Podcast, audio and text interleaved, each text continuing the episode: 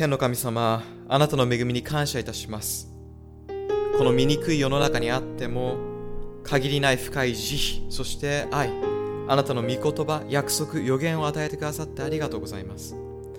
そしてこの世のすべては崩れかけ、滅びの道を歩んでいますが、あなたが勝利したことにより、私たちは諦めることなく、あなたの恵みによって歩み続けることができています。感謝します。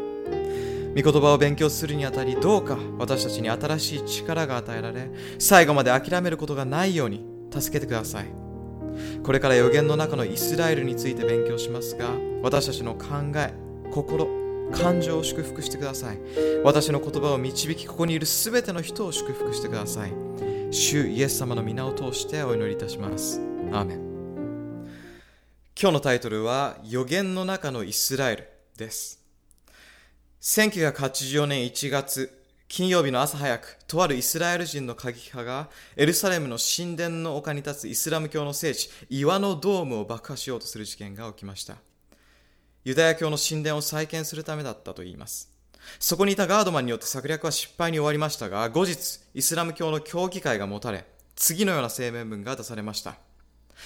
もしこの策略が成功したなら、すべてのアラブ諸国はイスラエルと聖戦を始めていたであろう。そしてイスラエルの新聞は、もしそのようなことが起きたのであれば、すべての時代のイスラエルに対する聖戦と同じように、それは悲劇であり、人々が恐れおののく血しぶきが飛び交う長い戦いになっていたであろうと報じました。このような策略を見ると、予言を学んでいる者として様々な思いを巡らされることがあります。将来このような策略がハルマゲドンの戦いと言われる大きな戦いにつながる可能性があるかもしれない。それは中東のど真ん中で繰り広げられるかもしれない。三つ目のユダヤ教の神殿の立て直しがそのきっかけになるかもしれない。しかし、最後の聖戦がイスラエルに対して行われると、聖書では予言されているのでしょうかほとんどのクリスチャンがそれは間違いなく起こるでしょうと言います。実際多くの本や映画がそれが起こると私たちに知らせています。その中でも特に人気があるのが、レフトビハインドシリーズです。皆さん聞いたことがあるでしょうか？このシリーズは最後の時について書かれており、そのテーマは、イスラエルが最終時代において中心的な役割を果たすというものです。神殿はエルサレムに再建され、反キリストは大患難時代にその神殿にとどまり、ユダヤ人と契約を結び、救世主が来ると主張し、犠牲を廃すると言います。このような本の影響で、ほとんどの福音の派のクリスチャンが、中東でこれが行われると思い、中東に焦点を当てています。US ニュースワールドリポートに、闇の予言というタイトルの記事が掲載されました。著名な福音派の指導者が1948年に起こったイスラエルの再建についてこう語っています。今までに起こった終末論に関するどの出来事も1948年に国連がイスラエルに特権を与えたイスラエル建国以上にインパクトを与えたものはありません。そしてその時から終末時代へのカウントダウンが始まったのです。聖書でイスラエルという言葉、そしてテーマはとても重要で3000回以上も出てきます。終末論を理解する上で、まずイスラエルについての正しい知識がなければなりません。もしイスラエルに関して正しい知識がなければ、終末論を理解できないと言っても過言ではありません。なぜなら、間違った基本的な知識からは、間違った結論しか導き出されないからです。ですから、終わりの時代の事柄、すなわち終末論を理解するには、イスラエル国家についてきちんとした基礎知識が必要となります。そういうわけで今夜は最後の時にイスラエルはどんな役割を果たすかということを学びます。まずイスラエルの役割について学ぶ前に、イスラエルとは一体誰なのかということから始めたいと思います。聖書に基づいてそれを理解しなければ、その役割については学べないからです。このプレゼンテーションは2つの部分からなっています。1つ目は、旧約聖書でいうイスラエルとは誰なのか。そして2つ目は、新約聖書でいうイスラエルとは誰なのかということです。そこから現在のイスラエル人は未だに神のイスラエルなのかということについて考えていこうと思います。ではまず、聖書に出てくるイスラエルという言葉の起源について学んでいきましょう。イスラエルの起源、それは一人の男、アブラハムという人から始まります。アブラハムは信仰の父と呼ばれています。神はアブラハムを祝福し、彼の子孫を繁栄させ、そしてその民を取り巻く他の国々も祝福しようとなさいました。100歳の時、アブラハムは約束の息子イサクを授かり、そしてイサクは二人の息子、ヤコブとエサウを授かりました。神はヤコブを将来お生まれになる救世主イエスの先祖としてお召しになられました。そしてそのヤコブが神によってイスラエルという名に変えられたのです。これが聖書の中で最初にイスラエルという言葉が出てくる場面です。創世記の32章を開いてください。まず、ヨハネの目視録でのイスラエルを理解する前に、聖書で最初に出てくるイスラエルを理解しなければなりません。ヨハネの目視録は旧約聖書をもとに書かれているということは覚えていますよね。そういうわけで今夜はそういった背景から学んでいきましょう。神はヤコブという人をイスラエルという名前に変えます。ヤコブという名には欺く者、嘘つき、取って変わる者という意味があります。この名前は彼の性格や生き方にぴったりと当てはまります。ヤコブという名はまさに彼の生涯を映し出したものでした。なぜならヤコブは父イサクを欺いたからです。彼は自分を兄エサウだと偽り、兄に約束されていた特別な祝福を奪い取りました。名前の通りヤコブは実際に欺く者、嘘つきとなったのです。父イサクを騙し、兄の祝福を奪った結果、エサウは怒り、いつかヤコブを殺そうと考えます。命が危ないと思ったヤコブは遠い場所へ20年もの間逃亡することになります。ヤコブは神の約束が成就するのを待てずに、兄弟を出し抜き、嘘をつき、欺き、盗み、そしてたくさんの罪を犯しました。しかしそんな彼に神は、はしごの夢を与えられました。ヤコブは夢の中で、はしごが地上から天にまで続いていて、天使がそれを上り下りするのを見ました。この夢を通して神は、ヤコブをお許しになられたことを告げられたのです。彼はたくさんの間違いを犯しましたが、ヤコブには悔い改める気持ちがあったので、神は彼に罪の許しを与え、改めてヤコブが約束の祝福の民となることを保証されました。皆さんはこのはしごが何を意味するかわかりますでしょうか？それはイエス様を表しています。ヨハネによる福音書の一章の51節で、イエス様ご自身が天が開けて神の御使いたちが人の子の上に上り下りするのをあなた方は見るであろうと語っています。人のことはイエス様のことです。見つかりたちが上り下りするシーン、これはヤコブが夢で見たものと同じですね。ヤコブが夢に見たはしご同様、イエス様が天上と地上を結ばれたのです。私たちは罪によって全ての良いものから切り離された状態にありましたが、イエス様の十字架によって私たちは許され、天へと再び迎え入れられるのです。はしごを一段一段登るたびに神が私たちを支え、包み込み、元の状態に変えてくださるのです。自分たちの努力や働きではなく、イエス様の十字架によってのみ天国へ行くことができるのです。神はヤコブに罪は許され、彼が約束通り祝福を受けるであろうという確信をお与えになりました。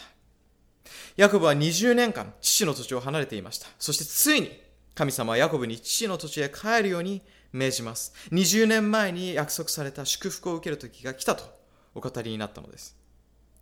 その時ヤコブは家族や財産も増え、とても裕福になっていました。それらすべてを携え約束された遺産を引き継ぎに帰るのです。故郷へ帰る道中、自分よりもひとまず先に兄エサウのもとに死者を送ります。しかし死者は恐ろしいニュースを持ち帰ってきます。なんと兄エサウは400人のお供を連れてこちらに向かっているというのです。それを聞いた途端、ヤコブは命の危険を感じました。エサは優れた狩人であったのに対して、ヤコブはお母さんに可愛がられて育ってきました。戦いになったとしたら、ヤコブに勝てる見込みはありませんでした。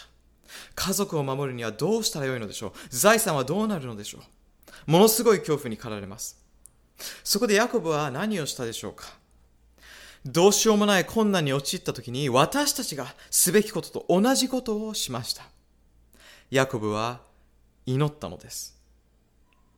夜、愛する家族から離れ、一人静かになれる場所へ行き、神様に心から祈りました。ヤコブは自分の命が奪われるのが怖かっただけではないのです。神様の約束とご計画とが自分の愚かな行動によってダメになってしまうことを恐れたのです。この状況は20年前の夢を通して与えられた約束とは全く逆のものに感じられました。ヤコブは本当に神様は自分を許してくださったのだろうかあのはしごの夢は本当だったのだろうか神様は自分を祝してくださるのだろうかと疑問に思い始めました。ヤコブは思い悩みます。20年前に犯した罪により、神様のご計画がその通りにならないのではないかと恐れ始めました。ずっと昔に犯した罪を悔い、自責の念に駆られ祈っていました。すると、肩に大きな手が乗るのを感じました。盗賊か、あるいはエサかと、後ろを振り返ると、見知らぬ人がそこにいて、その人と命を懸けて一晩中戦うことになるのです。創世記32章の24節を読んでみましょう。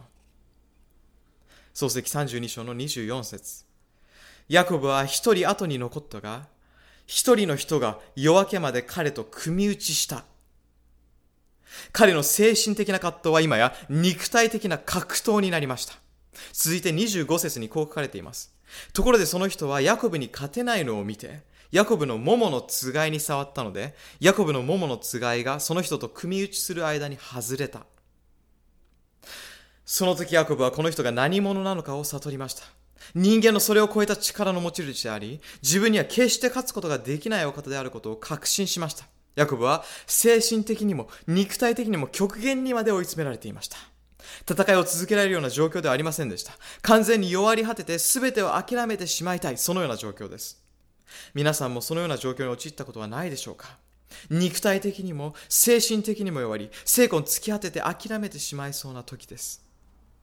しかし、桃の関節が外され、痛みの中にあって、そこでやっとヤコブは自分が戦っていたその見知らぬ存在が自分を救うために来てくださった方であるということに気づきました。自分が一番必要としていた安らぎを与えてくださるそのお方と戦っていたのです。私たちも時として同じようなことをします。もう耐えられないと思った時、神様は本当に私たちのそばにいてくれるのか、神様はどこにいるのかと葛藤し、神様の約束を疑い始めます。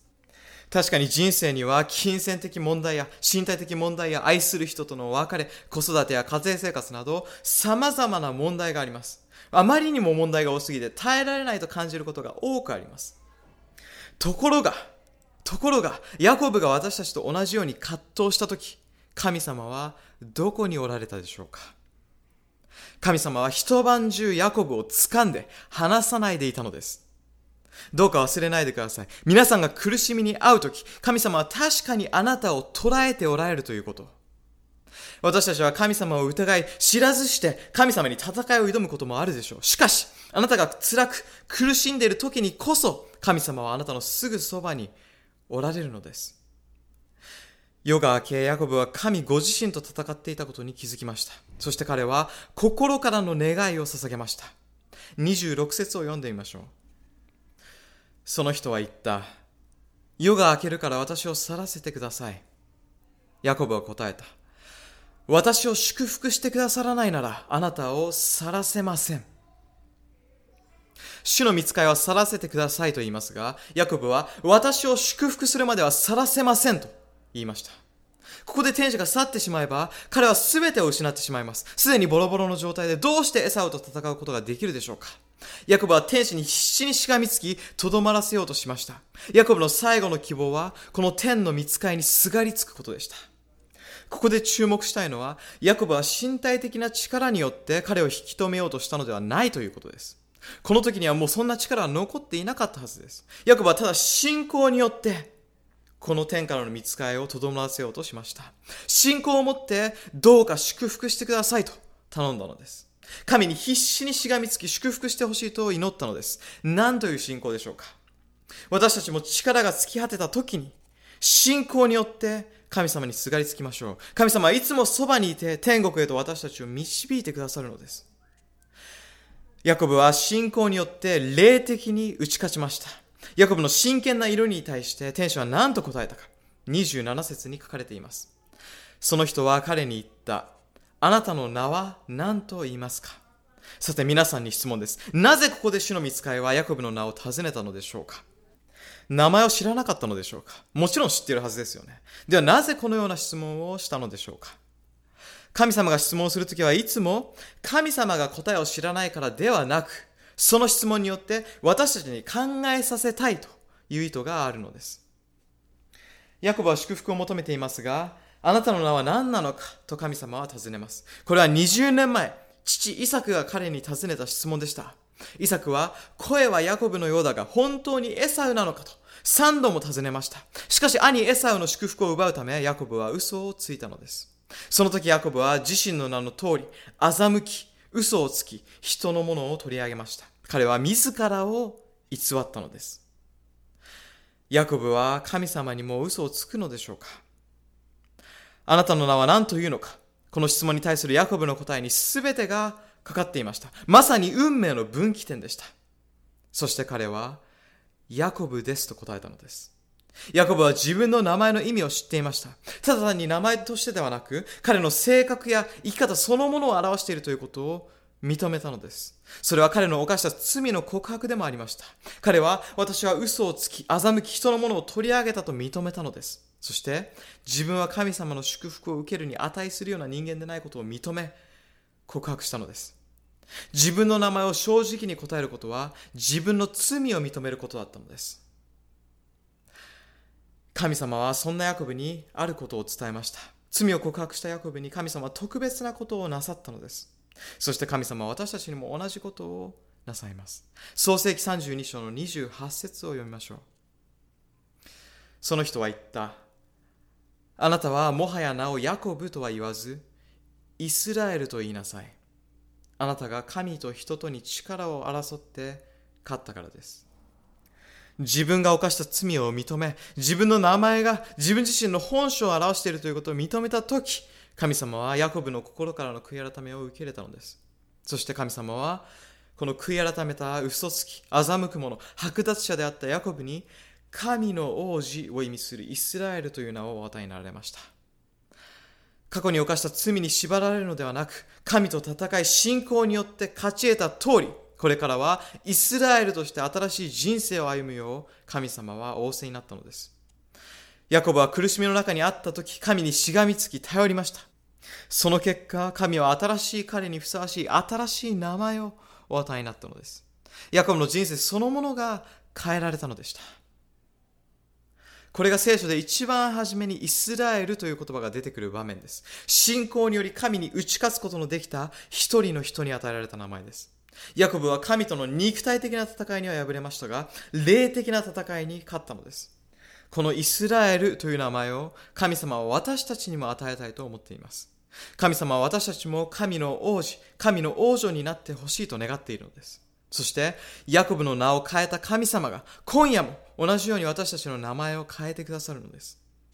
皆さんの中には悪い評判や悪い過去を持ち、悪い生活にある方がいらっしゃるかもしれませんが、神様は全ての悪を善に変え、新しいスタートを用意してくださるのです。神様はどんな悪い過去からも良い未来へと導くことがおできになるのです。お先真っ暗だと思うようなところにいても、神様の流された清い血潮によって、あなたを導き出すことができます。深く暗い罪の谷底から救い出し、あなたのすべてを今夜、新しくすることができます。しかし、どうしてそんなことが言えるのだろうかとお思いになっている方がいらっしゃるかもしれません。私には確信があるのです。なぜなら、私自身がそれを経験しているからです。13年ほど前、私が住んでいるあたりでは、人々は私のことをろくでなし、ならず者と呼んでいました。ところが今はもう、そんな名前で私を呼ぶ人は誰もいません。ろくでなしではなく、牧師、伝道者と呼ぶのです。イエス様は私の名前を変えてくださいました。新しいスタート、新しい人生を与えてくださいました。それらを私に与えてくださった同じ神様があなたにもそれらを与えてくださるのです。あなたの過去がどうであろうと関係ありません。これからどこに向かっていくのかが重要なのです。もしかしたら暗い過去をお持ちかもしれませんが、イエス様は素晴らしい明るい未来を与えてくださるのです。私たち罪人は皆素晴らしい未来へと向かうことができるのです。さて、ここで私たちは、旧約聖書に登場するイスラエルという言葉の原点を理解することができたと思います。イスラエルはもともと霊的勝利を収めた一人の人に与えられた名前でした。聖書にイスラエルが初めて登場するとき、それは霊的勝利を信仰により勝ち取った一人の人を指していました。これが今日の一つ目のポイントとなります。聖書において新しい名前やトピックが初めて紹介されたとき、それは、それ以降、同様の名前や同様のトピックの意味を正しく理解するための洗礼となります。ですから、イスラエルという言葉が登場するたびに、それが元来、霊的勝利を収めた一人の人間に与えられた名前だということを覚えておく必要があります。聖書を読み進めていくと、ヤコブには12人の息子がいて、この息子たちがイスラエルの12部族のリーダーとなることがわかります。彼らはアブラハムの子孫です。最初、イスラエルは霊的勝利を収めた一人の人間に与えられた名前でしたが、後にそれはアブラハムの子孫、つまり信仰により霊的勝利を得たヤコブの子孫全体の名前となりました。要するに、イスラエルという言葉は個人を指す言葉から共同体を指す言葉になったということです。さらに読み進めると、ヤコブのお気に入りの息子、12人兄弟の11番目の子、ヨセフが登場します。ヨセフは若く、誠実で神を愛し、信じ、使えるものでした。しかし彼は他の兄弟たちから妬まれ、エジプトに奴隷として売られてしまいます。そのようなひどい仕打ちに遭いながらも、度重なる苦難に遭いながらも、ヨセフは神に対して忠実でした。そして神様はヨセフを助け、祝福し、エジプトでファラオに次ぐ地位になるまで導かれました。ちょうどその頃エジプト付近一帯でひどい飢饉が起こります。神様はイスラエルの民を飢饉から救うため、ヨセフに夢を通してメッセージを送ります。そして今や一つの部族となったイスラエルをエジプトへ招き入れ、飢饉の間安全に暮らせるように取り計らわれたのです。この話はまた後ほどしたいと思います。さらに時は流れ、ヨセフの活躍は過去のものとなり、新しいファラオが登場します。彼はイスラエルの人々を奴隷にします。何世代もの間、イスラエルの民は奴隷としてエジプトに留まりましたが、ついに神はイスラエル人をエジプトから解放することになさいました。イスラエルの民をエジプトから救い出すため、神様が使わされた人物をご存知でしょうか？モーセです。神様はモーセを通してファラオにこう言いました。出エジプト記4章の22節から23節です。イスラエルは私の子、私の長子である。私の子を去らせなさい。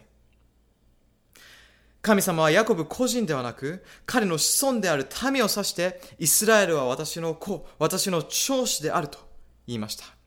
イスラエルは一人の人から始まり、彼の子孫となりました。ファラは最終的にイスラエルの民をエジプトから去らせ、彼らは航海を渡って新天地へと向かいます。40年間荒野にとどまった後、約束の地へと導きられることになります。この荒野において、神は特別な契約を神の長子であるイスラエル民族と結びます。ここで皆さんに考えてほしいことがあります。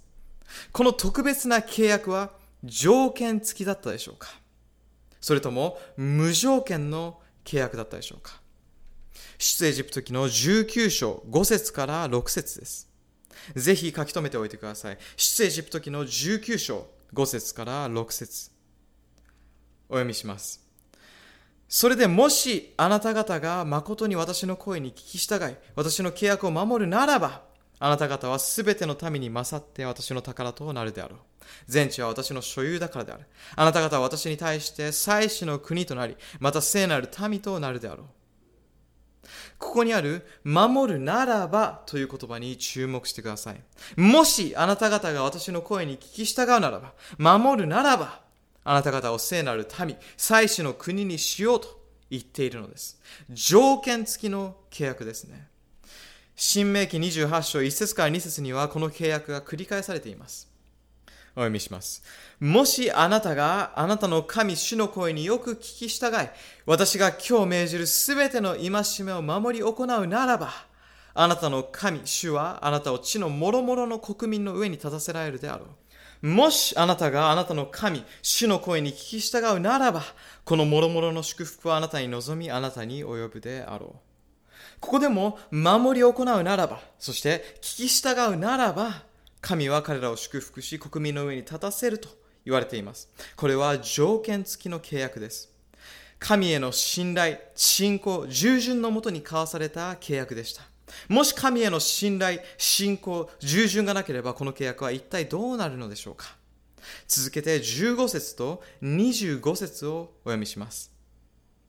しかしあなたの神、主の声に聞き従わず、今日私が命じるすべての戒めと定めとを守り行わないならば、主はあなたを敵の前で敗れさせられるであろう。つまり、神を信じ従うならば彼らは生き、神を疑い背くならば彼らは死ぬことになるであろうというのでした。神がイスラエル人と結ばれた契約は条件付きであったということがはっきりとわかりますね。では次の質問です。イスラエル人はこの契約を守ったでしょうか？神の望まれた通りの民となったでしょうか？歴史を振り返ってみると、ダビデ王、ソロモン王の後、イスラエル王国が衰退していったことがわかります。彼らは契約を守らなかったのです。彼らは預言者を通して語られた神様の声に聞き従わなかったので、敵の手に落ちてしまいました。神の保護と祝福は退いてしまいました。そして12の部族は事実上2つに分けられました。北のイスラエルと南のユダです。聖書を読み進めていくと、北のイスラエル王国は廃墟によりアッシリア人に捕らえられてチリジリになっていく様子が、列王記と歴代史に書かれています。また、南のユダ王国もやはり廃墟によりバビロンに捕らえられてしまいます。この様子はエレミア書、イザヤ書、エゼキエル書そしてダニエル書に書かれています。バビロンの補修となった後、ネヘミヤ記やエステル記に記されている通り、ペルシャ王国の時代がやってきます。そして彼らは再び故郷に戻り、町や神殿の再建を行う許可が与えられます。さて、以上の通り、旧約聖書に出てくるイスラエルという言葉には2つの定義があるということがわかります。1つ目は、霊的戦いに勝利した1人の人の名前であり、2つ目は、その1人の人の子孫の総称です。彼らも霊的な戦いに勝利する必要がありました。事実、旧約聖書の時代においても、本当の意味でイスラエル人となるためには、アブラハム、ヤコブと血縁上の関係を持つだけではなく、アブラハムのような深い信仰を持つ必要がありました。新約聖書においても、アブラハムのような信仰を持つことはとても重要だと記されています。ガラテア人への手紙3章の6節から7節をお読みします。このように、アブラハムは神を信じた。それによって彼は義と認められたのである。だから信仰によるものこそアブラハムの子であることを知るべきである。すなわち、アブラハムのように信仰心を持つことがアブラハムの子孫であるという証であるというのです。ヨハネによる福音書8章の39節から40節では、イエス様ご自身がアブラハムのような信仰を持つことの大切さを教えています。お読みします。彼らはイエスに答えて言った。私たちの父はアブラハムである。これは当時宗教的リーダーであったパリサイ人たちが放った言葉で、自分らの霊性が他の誰よりも勝っているという傲慢さの表れでした。そしてそれは彼らがアブラハムの子孫であるという事実に根ざしていました。しかしイエス様は彼らのそのプライドに対して、もしアブラハムの子であるなら、アブラハムの技をするがよいとお答えになりました。もしアブラハムの子であるなら、ここにイエス様が彼らを本当のアブラハムの子として認めていなかったことがわかります。彼らは実際にアブラハムの血を引いていたかもしれません。しかしそれでは不十分だと言ったのです。アブラハムの子孫、選ばれし者たちであるならば、信仰心を持たなければいけなかったのです。40節でイエス様は続けて言われました。ところが今、神から聞いた真理をあなた方に語ってきたこの私を殺そうとしている。そんなことをアブラハムはしなかった。ですから、旧約聖書の時代においても、ただアブラハムの血筋を引いているものではなく、アブラハムのように神への信仰を持ち、アブラハムの技を行う者こそ、契約を守る者こそが、真のイスラエルだったのです。ご理解いただけたでしょうか？では、簡単に復習してみましょう。イスラエルという言葉の一つ目の意味は、霊的勝利を収めた一人の人間の名前。二つ目は、その人間の子孫で、彼同様に霊的勝利を収めた人々を指す名前でした。では、旧約における意味が分かったところで次に、新約聖書でいうイスラエルについて学んでみましょう。新約聖書はイエス様の話から始まります。マタイ、マルコ、ルカ、ヨハネによる福音書はイエス様の生涯について書かれています。これらの福音書を研究するとき、イエス様のなさった素晴らしい働きを知ることができます。そして、イエス様の生涯がイスラエル国家の歴史を遡り、紐解いていくことがわかります。ここで旧約聖書と新約聖書の共通点に触れてみたいと思います。イエス様がこの地上に来られた時、ヘロデ王が赤子を皆殺しにするというお触れを出しました。イエス様の父ヨセフは夢でエジプトへ行くようにとのメッセージを与えられました。神の長子であるイエス様をヘロデ王の手から救うため、神がお与えになられた夢でした。これと似たような話を聞いたことがないでしょうか旧約聖書のヨセフの話でも、神様が夢を通して彼にお告げを与え、その結果、イスラエルとその家族はエジプトへと導かれ、飢饉から救われたのです。そしてこのエジプトへと導かれたイスラエルの民のことを、神は私の長子と呼んでいました。興味深い話ではないでしょうか。一定の期間が過ぎると神は幼子イエスをエジプトから呼び戻されました。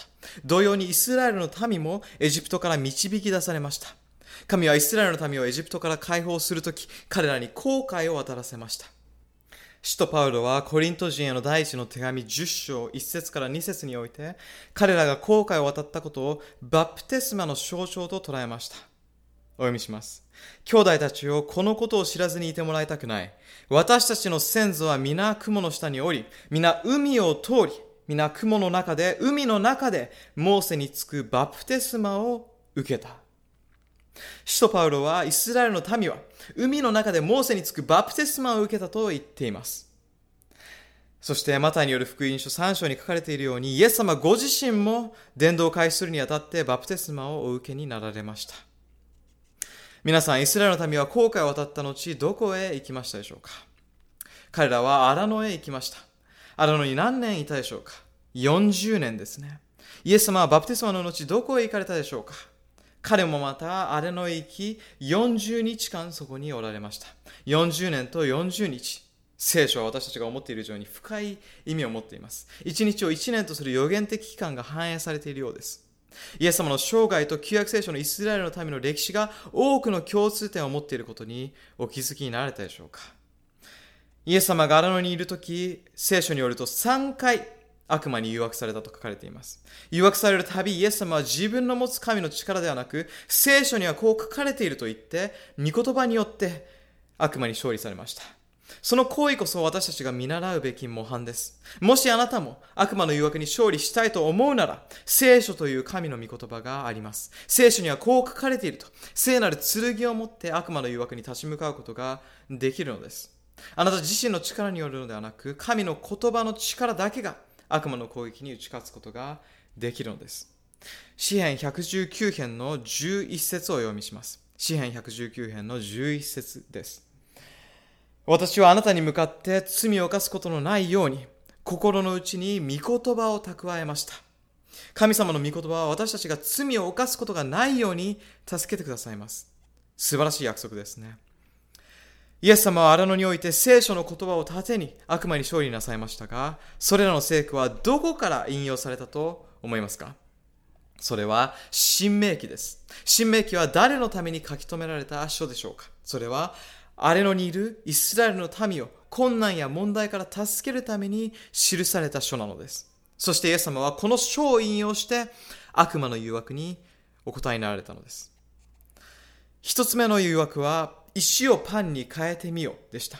それに対してイエス様は人はパンだけでは生きず人は主の口から出るすべての言葉によって生きると新明記8章の3節を引用なさいました。続いて二つ目の誘惑は、もし神の子であるなら、宮の頂上から下へ飛び降りてごらんなさいというものでした。それに対し、今度は新明記6章の16節を引用し、あなた方の神、主を試みてはならないとお答えになられました。最後、三つ目の誘惑は、もし悪魔にひれ伏すのなら、この世のすべての国々とその映画とが与えられるというものでした。しかしそれに対してもイエス様は、あなたの神、主を恐れ彼に仕えなさいと、新明記10章の20節を引用してサタンにお答えになられました。イエス様は3つの誘惑に対して全て新明記からの聖句で答えています。イエス様はアレノでのこの状況を乗り越えねばなりませんでした。なぜならイスラエルの民も同じようにアレノで乗り越えなければならない状況にあったからです。イエス様はその地上での生涯においてイスラエルの歴史をなぞられたのです。しかしイエス様とイスラエルの民との経験には一つ決定的な違いがあります。それはイスラエルの民が残念ながら失敗してしまったところ、イエス様は信仰により霊的な戦いに勝利されたということです。さて、簡単に復習してみましょう。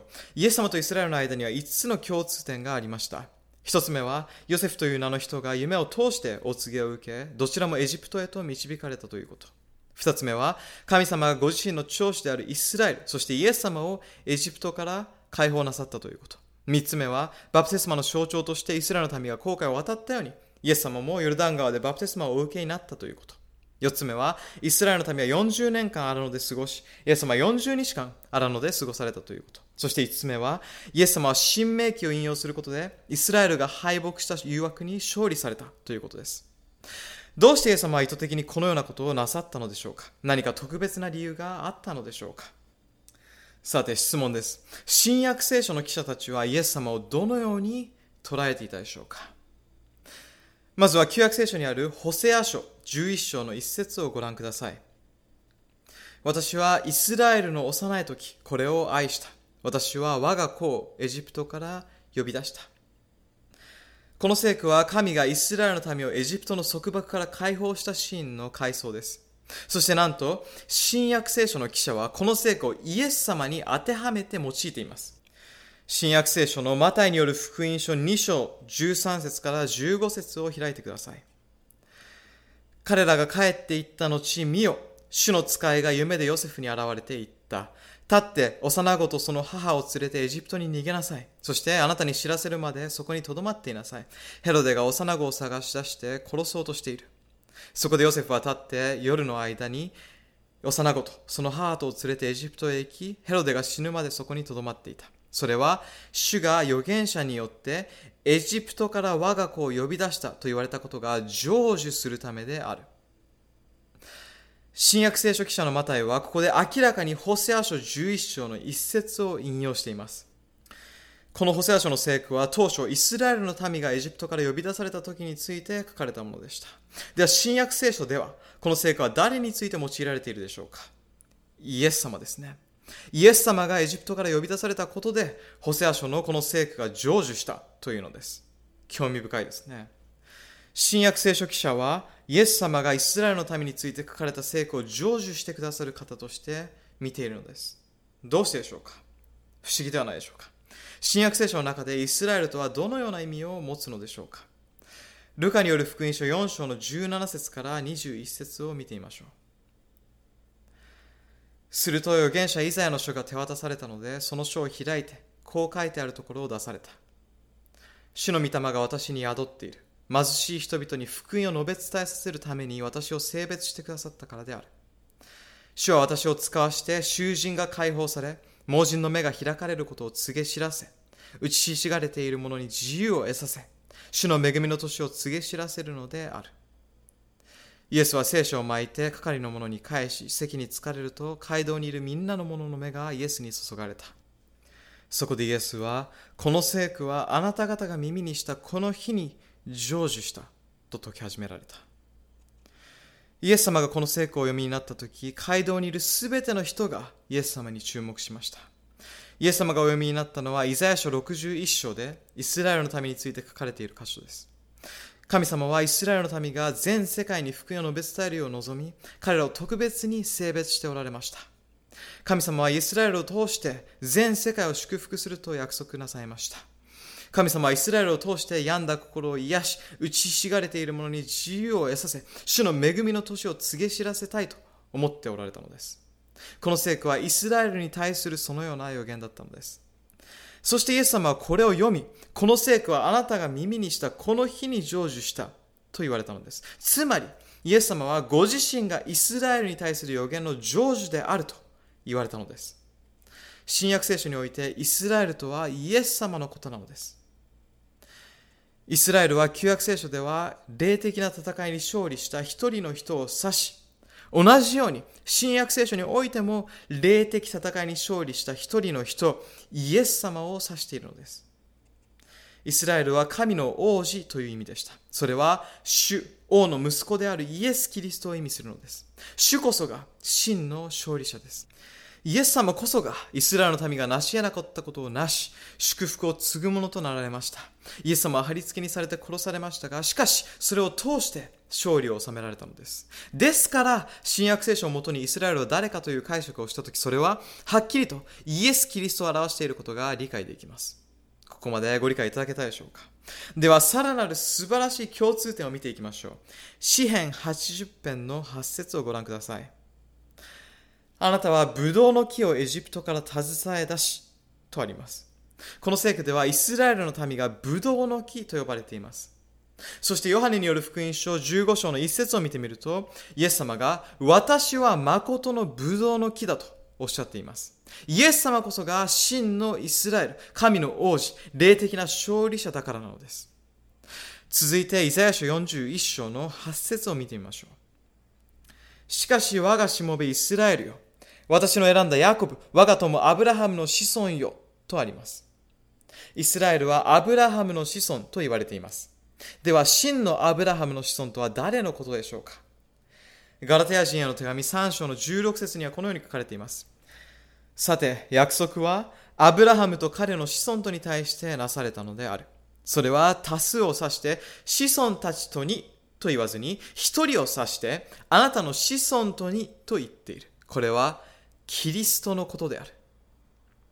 聖書はイエス様こそが真のアブラハムの子孫だと言っているのです。なぜなら、イエス様はアブラハムの信仰を持ち、アブラハムの技を行ったからでした。よって新約聖書の中でイスラエルという言葉はイエス様を指すことになります。要するに旧約聖書におけるイスラエルは霊的戦いに勝利した一人の人とその子孫を指しており、新約聖書においても同様にイスラエルは霊的戦いに勝利した一人の人イエス様とその子孫を指すのです。では私たちはどうすればイエス様の子孫になれるのでしょうか？それは自分の血筋によるのではなくて、イエス様の血によって生まれ変わることによってなれるのです。新約聖書にあるイスラエルという言葉は、ユダヤ人であろうが、違法人であろうが、精霊の力によって生まれ変わったもの、イエス様を信じるものを意味しているのです。聖書にこのようなお話があります。ある夜、ユダヤ教のリーダーであるニコデモという人がイエス様に会いに来ました。彼はイスラエル人の神学者で、文字通りアブラハムの血が流れていました。それは彼の誇りでした。そしてこの血縁関係によって、彼と神様との関係は良好で、彼は間違いなく天国に行けると思っていました。しかしイエス様はそんな彼を見て、救われるためには何が必要なのかをお教えになられました。ヨハネによる福音書3章の3節をご覧ください。よくよくあなたに言っておく。誰でも新しく生まれなければ神の国を見ることはできない。イエス様はニコデモにいくらイスラエル人の血が流れていようとも必ず救いに預かるとは限らない。神の国に入るという約束を受けたければ新しく生まれ変わらなければならない。救われるには霊的に真のイスラエルにならなければならないと仰せになったのでした。このテーマは新約聖書で何度も繰り返されています。パウロはガラテア人への手紙3章26節と27節でこう言っています。読んでみましょう。あなた方は皆、キリストイエスにある信仰によって神の子なのである。キリストに合うバプテスマを受けたあなた方は皆、キリストを来たのである。私たちは皆信仰により神の子となり、イエス様の子孫となると聖書ははっきりと述べています。旧約聖書では割礼がイスラエルの民の印でしたが、新約聖書ではバプテスマが霊的イスラエルの象徴となっています。これはまさに信仰によるものです。生まれ変わったものはどうなるのでしょうか？続いて28節と29節をお読みします。もはやユダヤ人もギリシャ人もなく、奴隷も自由人もなく、男も女もない。あなた方は皆、キリストイエスにあって一つだからである。もしキリストのものであるなら、あなた方はアブラハムの子孫であり、約束による相続人なので。イエスにあるもの、すなわち、信仰を持つ人々は人種や国籍は関係なく、アブラハムの子孫である、イスラエルの民であり、神の契約を継ぐ人々なのです。感謝ですね。旧約聖書における文字通りのイスラエルの民は、新約聖書では霊的なイスラエルの民へと移行しているのです。ペテロ第一の手紙2章の9節をお読みします。しかしあなた方は選ばれた種族、祭司の国、聖なる国民、神につける民である。それによって暗闇から驚くべき見光に招き入れてくださった方の見業をあなた方が語り伝えるためである。こちらは新約聖書の新しい教会に向けて語られた言葉です。教会はユダヤ人だけでなく、その他の民族と共になっていました。そして彼らこそが選ばれた種族であり、国民であったのです。この聖句でペトロは、出エジプト記19章の5節と6節を引用しています。神様がイスラエルの民をエジプトから解放した時に語られた言葉です。イスラエル人がエジプトから解放されたように、キリストを信じる者は子羊の血により罪から解放され、違法人であろうがユダヤ人であろうが、キリストにあって一つの民となるのです。さて、このようにして全ての約束は新約聖書の教会へと移行されたのです。真の勝利者である人々が対象となります。ヤコブと同じようにイエス様にしがみつき、イスラエル、すなわち神の王女、王子へと名前を変えられた時、私たちはこの最終時代において霊的な神の国家となるのです。続いて、ヤコブの手紙、一章の一節をご覧ください。神と主イエス・キリストとのしもべヤコブから離散している十二部族の人々へ挨拶を送る。ヤコブがここで言う十二部族とは世界中に散らばった教会のことです。なぜなら、ヤコブがこの手紙を書いた時にはもうユダヤの十二部族は存在していなかったからです。その時代にはユダヤ人と違法人で構成された教会が十二部族、または霊的イスラエルと呼ばれ知られていました。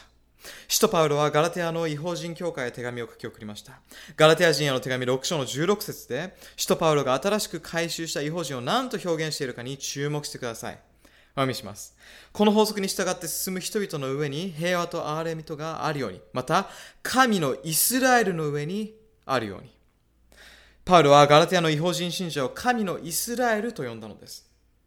さて、もう一度おさらいします。新約聖書のイスラエルという言葉には二つの意味があります。一つ目は、イスラエル人。文字通り、アブラハムの血筋を引く人たちのことです。彼らは中東を中心に世界中に住んでいます。そして二つ目は、霊的なイスラエルです。これはユダヤ人も含め世界中の全人種、国民を含みます。子供の歌にもあるように、世界中のどんな肌の色の人もイエス様は愛しておられるのです。イエス・キリストの血は特定の人種のためだけではなく、すべての人のために流されたのです。誰でもイエス・キリストの選ばれし民、生徒になりたいと思う者は、信仰により、真の神の王子、王女、イスラエルとなることができるのです。ところで神様はすべてのイスラエルを救うと約束なさいましたが、それは血縁関係によるイスラエル人のことなのか、あるいは霊的イスラエルのことなのか、どちらを指しているのか区別できないという人がいます。それは霊的イスラエルを指していると考えてよいでしょう。神様は信仰を持っている人々を救われるのです。こういうには当然のことながら肉によるイスラエル人も含まれます。しかし彼らも私たちと同じように信仰によってのみ救われるのです。ローマ人への手紙11章の23節を見てみましょう。イエス様の十字架の後に書かれた聖句で肉によるイスラエルの民について書かれています。お読みします。しかし彼らも不信仰を続けなければ継がれるであろう。神には彼らを再び継ぐ力がある。このイスラエルの民は神の民であったにもかかわらず、不信仰のためにその特権を失いました。しかし神様は彼らに、もしイエス・キリストを信仰するならば救われるとおっしゃったのです。これは憎しみではなく愛のメッセージです。神様はすべての人々を救おうとしておられます。ユダヤ人であろうが、違法人であろうが、老若男女問わず、神と結ばれることができるのです。神様はすべての国、すべての人種をご存知です。そして、愛しています。聖書には、神はその一人子を賜ったほどにこの世を愛してくださった。それは御子を信じる者が一人も滅びないで永遠の命を得るためである。と書かれています。救いはいつも心を見るのであり、人種によるものではありません。ローマ人への手紙2章の28節と29節にこう書かれています。外見上のユダヤ人がユダヤ人ではなく、また外見上の肉における割礼が割礼でもない。かえって隠れたユダヤ人がユダヤ人であり、また文字によらず霊による心の割礼こそ割礼であって、その誉れは人からではなく神から来るのである。ここでも霊による心の割礼、すなわち心が大切であるとあります。肉における割礼は外見上のことであって、それよりも神様を信じる心が重要なのです。救いはいつも心を見るのであり、家系や血筋は関係ありません。イスラエルと言いますとよく質問されることがあります。それは、神様は旧約聖書でイスラエルの民と結ばれた契約を終わりの時代において彼らに対し守り果たすべきなのではないでしょうかというものです。答えはノーです。神様はその契約を守る必要がありません。なぜなら、神様との契約は条件付きだったからです。それについてエレミア書18章の9節と10節を見てみましょう。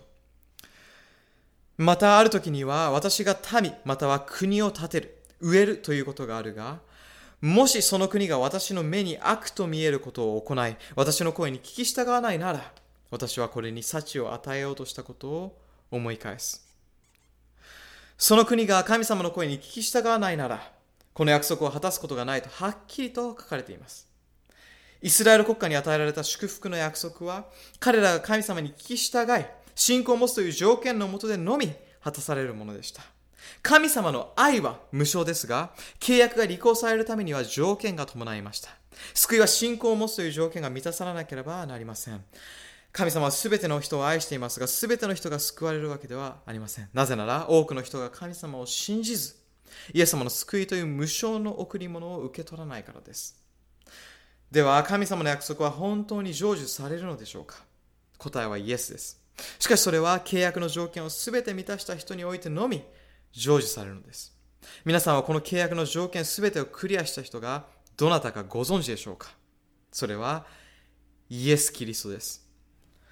そのため、コリント人への第二の手紙一章の20節には、なぜなら神の約束はことごとく彼においてしかりとなったからである。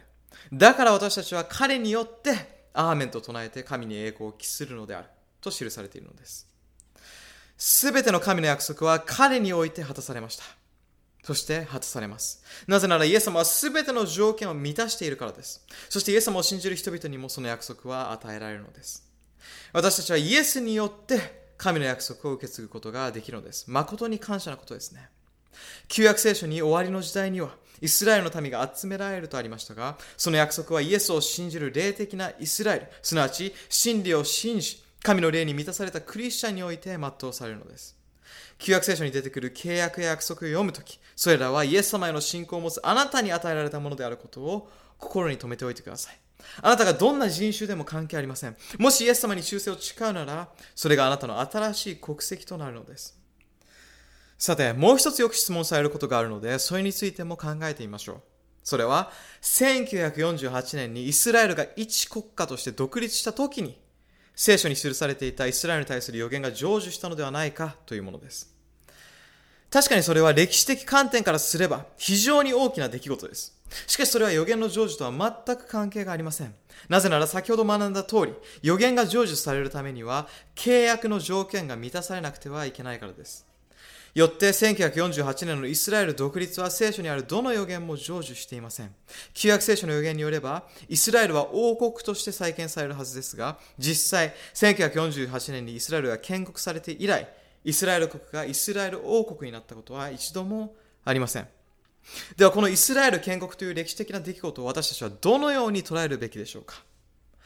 私はサタンがこの出来事を用いて私たちの注意を本当に大事な事柄から逸らしているように思います。中東に現存するイスラエル国をおとりにして聖書の説く真のイスラエルから私たちを遠ざけているのです。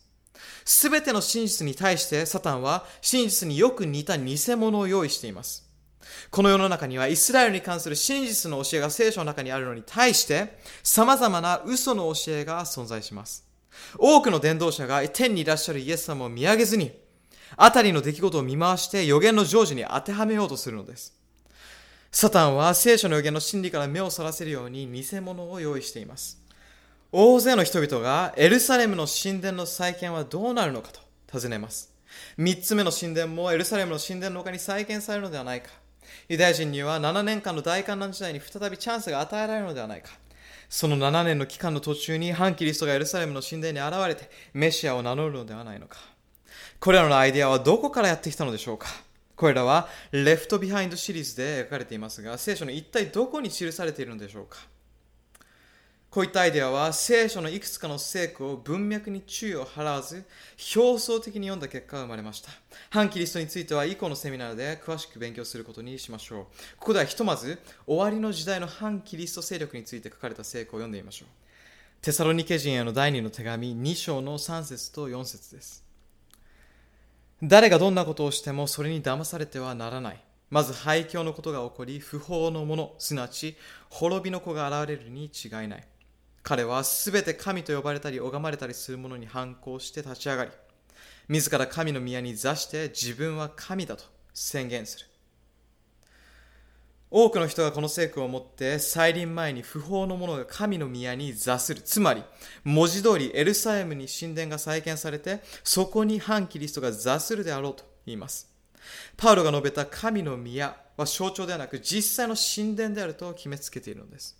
そして数多くの本や映画、そして神学的見解がこの憶測に基づいているのです。しかし、パウロの言う神の宮とは実際のところ何だったのかという疑問を持ち、その答えを見つけることが、この聖句を理解する上での鍵となります。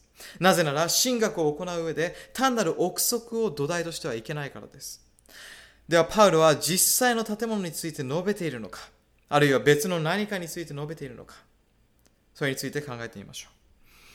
まずはじめに、パウロの言う神の宮は、文字通りの建物ではないと述べさせていただきます。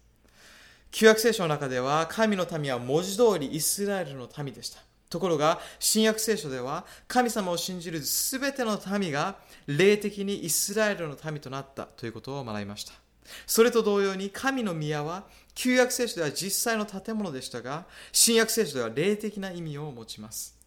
霊的な建物、それは信仰を持つ人々、すなわち教会を指しています。これがパウロの言いたかったことです。反キリストが神の宮に座しているというのは、反キリストがキリストの教会に侵入するであろうということを言っているのです。そして悪魔は教会が真実に気づかぬよう、中東のイスラエル国をおとりに仕立て上げて、クリスチャンの注意をそらしているのです。神の御言葉は何と言っているでしょうか前回のセミナーでダニエル書9章にある70週の予言を学びました。神様が最後通告としてイスラエルのために70週の猶予期間を与えられたということでした。その期間にイスラエルは条件を満たさなければなりません。ダニエル書9章の24節をもう一度開いてみましょう。この聖句の詳細については前回の目視録セミナーをお聞きになってください。ではお読みします。あなたの民とあなたの聖なる町については70州が定められています。これは咎を終わらせ、罪に終わりを告げ、不義をあがない永遠の義をもたらしとあります。あなたの民とはダニエルの民、すなわちユダヤ人、イスラエル人のことです。そして、あなたの聖なる町とはエルサレムのことです。神様はイスラエルの民が契約を果たすよう70週という期間を与えになりました。では、この条件を満たすことができなければどうなるのでしょうかイスラエルの特別な民としての期間は終わってしまうのです。昨晩、エゼキエル書4章の6節や民数記14章の34節に書いてあるように、予言の1日は1年を表すと学びました。よって、予言の70週は実際の490年を表しています。70×7 で490。覚えていますでしょうか？70週の予言は紀元前457年にアルタシャスタ王の法令によってユダヤ人が国へ帰ることを許され、またエルサレムの神殿を再建したところから始まります。これはユダヤ人たちにとって新しいスタートでした。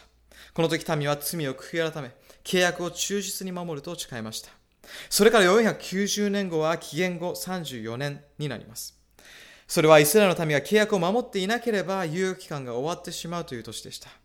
イスラエルの民は神と約束した通り、トガを終わらせ、罪に終わりを告げることができたでしょうか。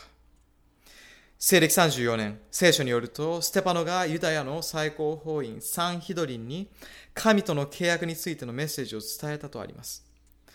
使徒行伝7章に書いてあるメッセージを学ぶとよく理解できますが、それは神様とイスラエルの民との契約の歴史をたどり、イスラエルの民の度重なる契約違反を告発するというものでした。これに対してユダヤ教のリーダーたちはメッセージの途中で怒り、ステパノに石を投げつけて殺害してしまいました。神のメッセンジャーの口を封じたのです。これにより彼らは最後のチャンスをもう失ってしまったのです。ステパノの殺害、紀元後34年をもって70週の予言期間は終わりました。イスラエルが一つの民としてイエス・キリストへの忠誠、信仰を示さなかったため、彼らが神の契約を継ぐことはなくなりました。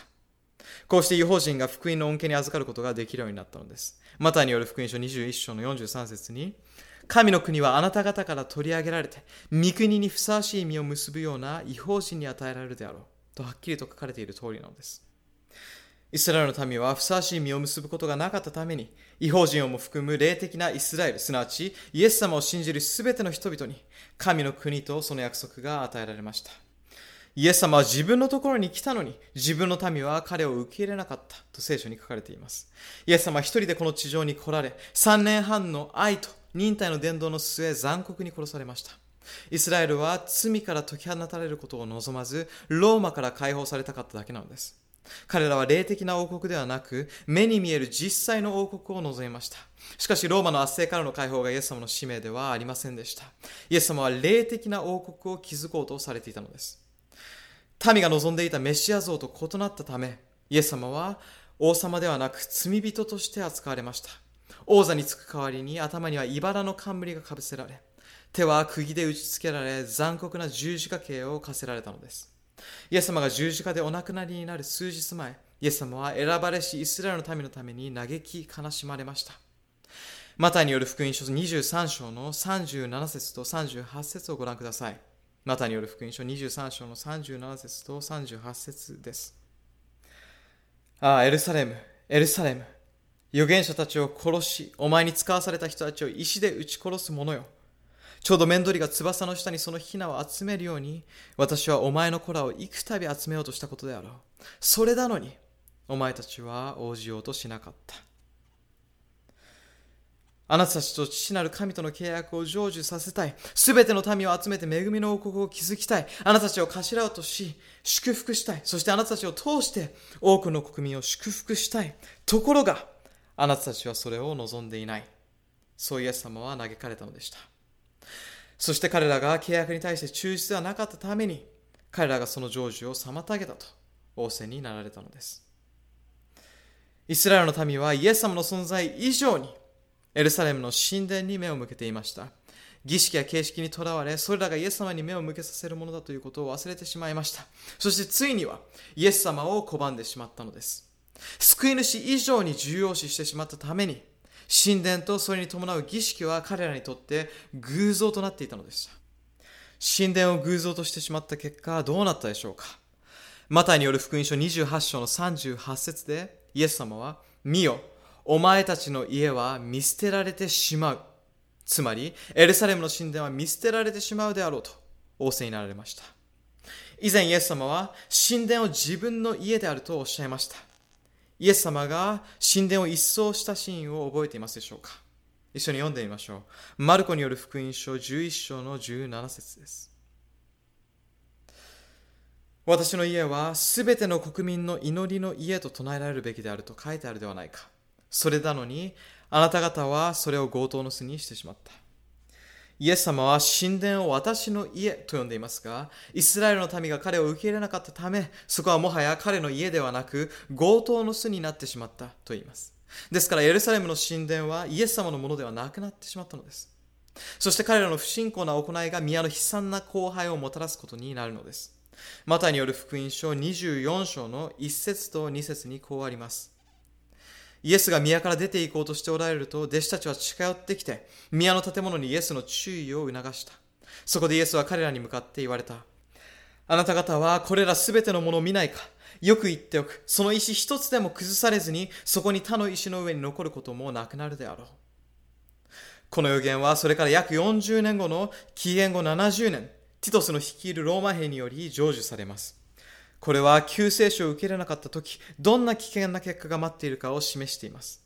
その一方、神様はお優しい方であるということも示しています。なぜなら、神様は私たちに物事を強制することはないということを表しているからです。私たちが神様は必要ないというのであれば、神様は信仰を無理強いしないのです。これらの聖句は選ばれしイスラエルの民がその特権を拒んだために起こる必要のなかったエルサレム占領や神殿の荒廃が起こってしまったことをはっきりと示しています。宮の荒廃は神の臨在が去ったために起こったのです。それを踏まえた上で、使徒パウロは反キリストが神の宮に座すと言っているわけですが、彼は神の宮が再建されると言っているわけではありません。それでは使徒パウロは神の宮についてどのような見解を持っていたのでしょうかエペソ人への手紙2章の19節から22節をご覧ください。そこであなた方はもはや異国人でも宿り人でもなく、生徒たちと同じ国籍のものであり、神の家族なのである。またあなた方は使徒たちや預言者たちという土台の上に建てられたものであって、キリストイエスご自身が隅の頭石である。このキリストにあって建物全体が組み合わされ、主にある聖なる宮に成長し、そしてあなた方も主にあって共に建てられて、霊なる神の住まいとなるのである。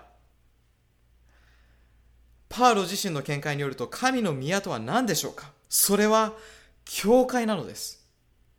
さらにコリント人への第1の手紙3章の16節と17節をご覧ください。あなた方は神の宮であって、神の御霊が自分のうちに宿っていることを知らないのか？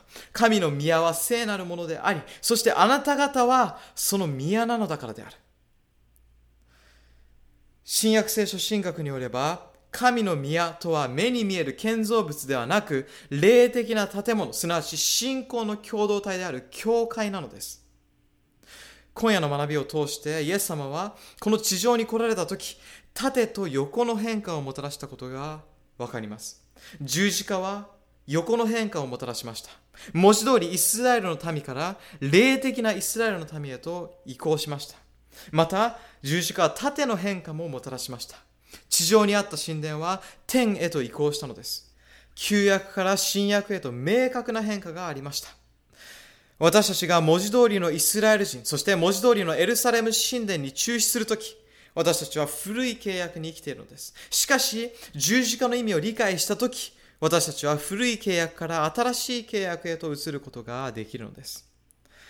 文字通りの考えにとらわれたため、ユダヤ人はキリストを拒む結果となりました。彼らは目に見える物質的なもの、世俗的なものを求めたのです。残念なことに、今日においても、とても立派で献身的なクリスチャンが、それと同じ理由で目に見えるものを求め、真理を拒んでいます。霊的なことが示されているにもかかわらず、物質的なものを探しているのです。いつかエルサレムに神殿が再建されるかもしれません。しかし再建されたとしても、それは予言の成就ではないのです。宮で行われていた儀式や礼拝は誰を象徴するものでしたでしょうか？すべてはキリストを指していたのでした。イエス様が十字架で亡くなられた時、宮の幕が上から下へと裂けましたが、これはイエス様の地上での働きが終わったことを表していました。この時すべての犠牲制度や儀式は終わりを迎えました。それにもかかわらず、神殿を再建するとは何事でしょうか？それはイエス様のなされた働きを全否定することになります。イエス様をこのように使わされた神様が神殿を再建するとは到底思えません。では、キリストを否定する宮を建てたいと思っているのは誰でしょうか？悪魔以外考えられません。それは本物を装い、偽るための作戦です。私たちの目を真理からそらすため、おとりを用意しているのです。それによって悪魔は多くのクリスチャンを欺くのです。多くの人が実際に再建されるであろうエルサレムの神殿と、そこに座するである反キリストに目を向けています。その隙に真の反キリストは教会の中に忍び込んでいるのです。イエス様はルカによる福音書21章の28節でこのように私たちに警告しています。これらのことが起こり始めたら、身を起こし頭をもたげなさい。あなた方の救いが近づいているのだから。また、ヘブル人への手紙12章の2節には、信仰の導き手であり、またその完成者であるイエスを仰ぎ見つつ走ろうではないかと記されています。イエス様は今、天の聖女におられます。人々は地上に目を向けていますが、イエス様は天上におられるのです。ですから昨晩のメッセージの内容はとても重要でした。イエス様は今どこで何をしているのか。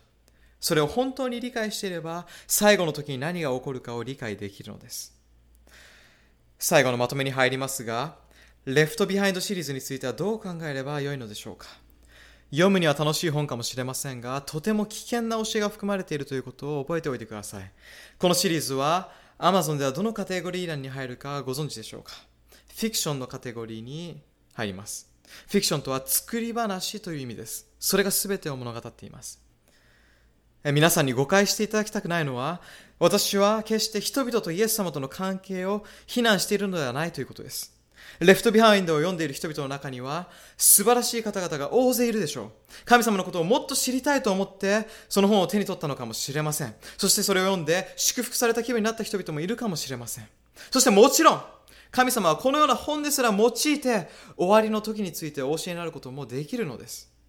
神様にはできないことなどないのですから当然です。神様は鶏を用いてイエス様を否定していることをペテロに気づくよう促すこともできましたし、またロバを用いてバラムが間違った道に進んでいることを知らせることもおできになりました。神様はどんなものでも用いることがおできになるのです。しかし、しかし、私たちが本当に真実を知りたいのなら、人気の本を読むのではなく、また人気の教会や神学者に聞き従うのでもなく、生きた神の御言葉が書いてある聖書を読むべきなのです。今夜学んだことを復習して終わりにしましょう。私たちは人気のあるものが正しいとは限らない。正しいものがいつも人気であることはないということを学びましたね。また、紀元後34年にイスラエルのために与えられた期間が終わったことも学びました。一個人としての救いの期間は存続していますが、一つの民としての恵みの期間は終わりました。さらに、新約聖書でいうところのイスラエルは、イエス様と彼を信仰するすべての者たちを示していることを学びました。ユダヤ人であろうと、なかろうと構わないのです。そして神の宮は霊的な人々の集まりである教会を示しているということも学びました。神様はすべての人にイスラエルの民になるよう呼びかけているのです。霊的なイスラエルになることが終わりの時に重要になります。最後の時のイスラエルについて聖書にこう書かれています。ヨハネの目視録14章の12節を一緒に開いてみましょう。お読みします。ここに神の戒めを守り、イエスを信じる信仰を持ち続ける生徒の忍耐がある。終わりの時代に残された神の民は、ただ信仰を持つ者、良い行いをするものではありません。彼らは愛を軸にして、アブラハムのような信仰を持ち、イエス様を信じ、正しい働きをするのです。彼らが天の王国に入っていくとき、私もその中の一人でありたいと、私は願います。あなたはどうでしょうか？真のイスラエルの王であるイエス様が地上にお戻りになられ、真のイスラエルの民を世界中からお集めになり、新しいエルサレムへとお導きになれる時が来ます。神の都ではイエス様が冠をかぶり、王の王、主の主として御座に疲れるのです。歴史を見ると明らかですが、人々はイスラエルの民に対してひどいことをしてきました。ユダヤ人は迫害され恐ろしい扱いを受けました。たくさんの人々が彼らを指さし、救世主を殺したと責め立てました。しかし神様は私たち一人一人を愛してくださっているように、彼らをもう愛しておられます。皆さんよく考えてみてください。実際のところ、一体誰がイエス様を殺したのでしょうか何がイエス様を十字架につける要因となったのでしょうか？それはユダヤ人でもローマ人でもありません。人類です。イエス様の手に釘を打ち、茨の冠をかぶせたのは人類なのです。罪のため、すべての人間がイエス様を拒否し、救い主を処刑したのです。十字架にかけられた時、イエス様は何を見たと思いますか？ユダヤ人やローマ人からなる大勢のギャラリーの中に自分を拒否した全人類を見たのです。そして彼は十字架上でご自分を十字架につけた全人類のために祈りを捧げられたのです。父よ、彼らをお許しください。彼らは何をしているのか分からずにいるのです。彼らとは誰のことでしょうか？ユダヤ人やローマ人のことでしょうか？いいえ、アメリカ人、アジア人、アフリカ人、ヨーロッパ人、すべて、すべてを含む全人類のことなのです。神はどんな人種であろうと関係なく人々を許し抱きしめてくださるのです。私はイエス様に感謝してもしきれません。イエス様は真のイスラエルとしてヤコブ同様最後まで諦めなかったからです。人々が十字架の上のイエス様に十字架から降りてきて自分を救えと叫んだ時も彼は十字架にとどまっていました。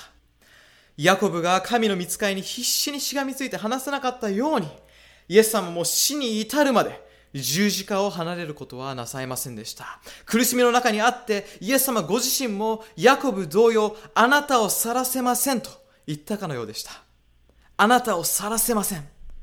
それは父なる神様に対してだけではなく私とあなたすべての人間に向けられた思いでもあります。イエス様が十字架から降りるということは人類の救いを諦めるということでした。しかしイエス様は諦めませんでした。イエス様は決してあなたを話したりはなさいません。あなたはどうでしょうか？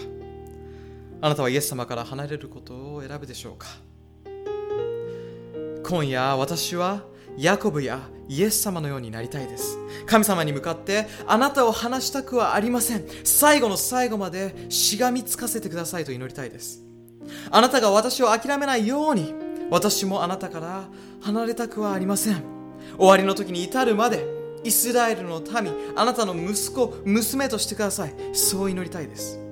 もしこれがあなたの祈りであるならばどうぞ神戸を垂れて一緒に祈りましょう。天にいらっしゃいますお父様。今夜のメッセージを感謝いたします。それはイエス様にある希望を私たちに示してくださいました。あなたが私たちを離さないでおられることを感謝いたします。私たちを罪のうちに死ぬままにさせてはおかれませんでした。主よあなたは罪に打ち勝たれました。